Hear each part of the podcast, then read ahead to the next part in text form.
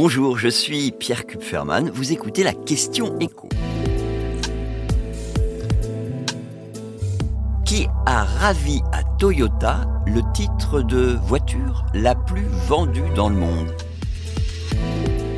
C'est une première dans l'histoire de l'automobile. Le modèle le plus vendu dans le monde ne roule pas à l'essence. C'est une voiture électrique et pas la moins chère, puisqu'il s'agit d'un SUV, le modèle Y de Tesla. Premier trimestre de cette année, il s'en est vendu 267 200 exemplaires. Tesla ravit donc à Toyota la première place dans le top 5 mondial. Mais le constructeur japonais reste quand même le numéro 1 mondial parce que on peut acheter plus de 60 Toyota différentes dans le monde alors que Tesla ne vend que 4 de voiture. Mais comment Tesla est quand même parvenu à imposer son modèle Y? Eh bien en baissant ses prix. alors pas qu'un peu, hein. moins 15% voire davantage dans certains pays. Ce qui a par exemple permis à Tesla de profiter à nouveau du bonus écologique en France. Le résultat de cette offensive tarifaire a été particulièrement efficace en Europe où le modèle Y a quasiment multiplié par 3 ses ventes, s'imposant en tête du top 5 européen, loin devant la Dacia Sandero champion d'Europe, mais euh, pas en France, parce que les modèles des marques françaises dominent toujours largement les ventes dans l'Hexagone. Simplement,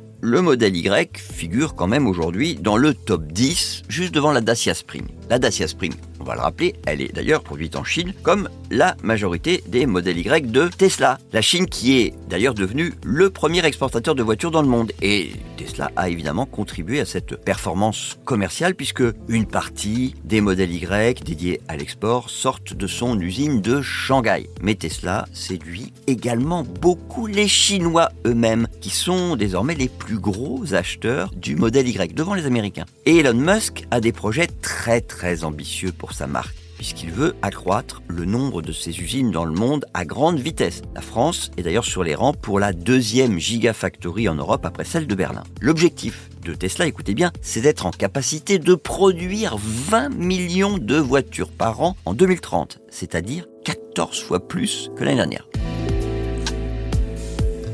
Vous venez d'écouter la question écho, le podcast quotidien pour répondre à toutes les questions que vous vous posez sur l'actualité économique. Abonnez-vous sur votre plateforme préférée pour ne rien manquer et pourquoi pas nous laisser une note ou un commentaire. À bientôt.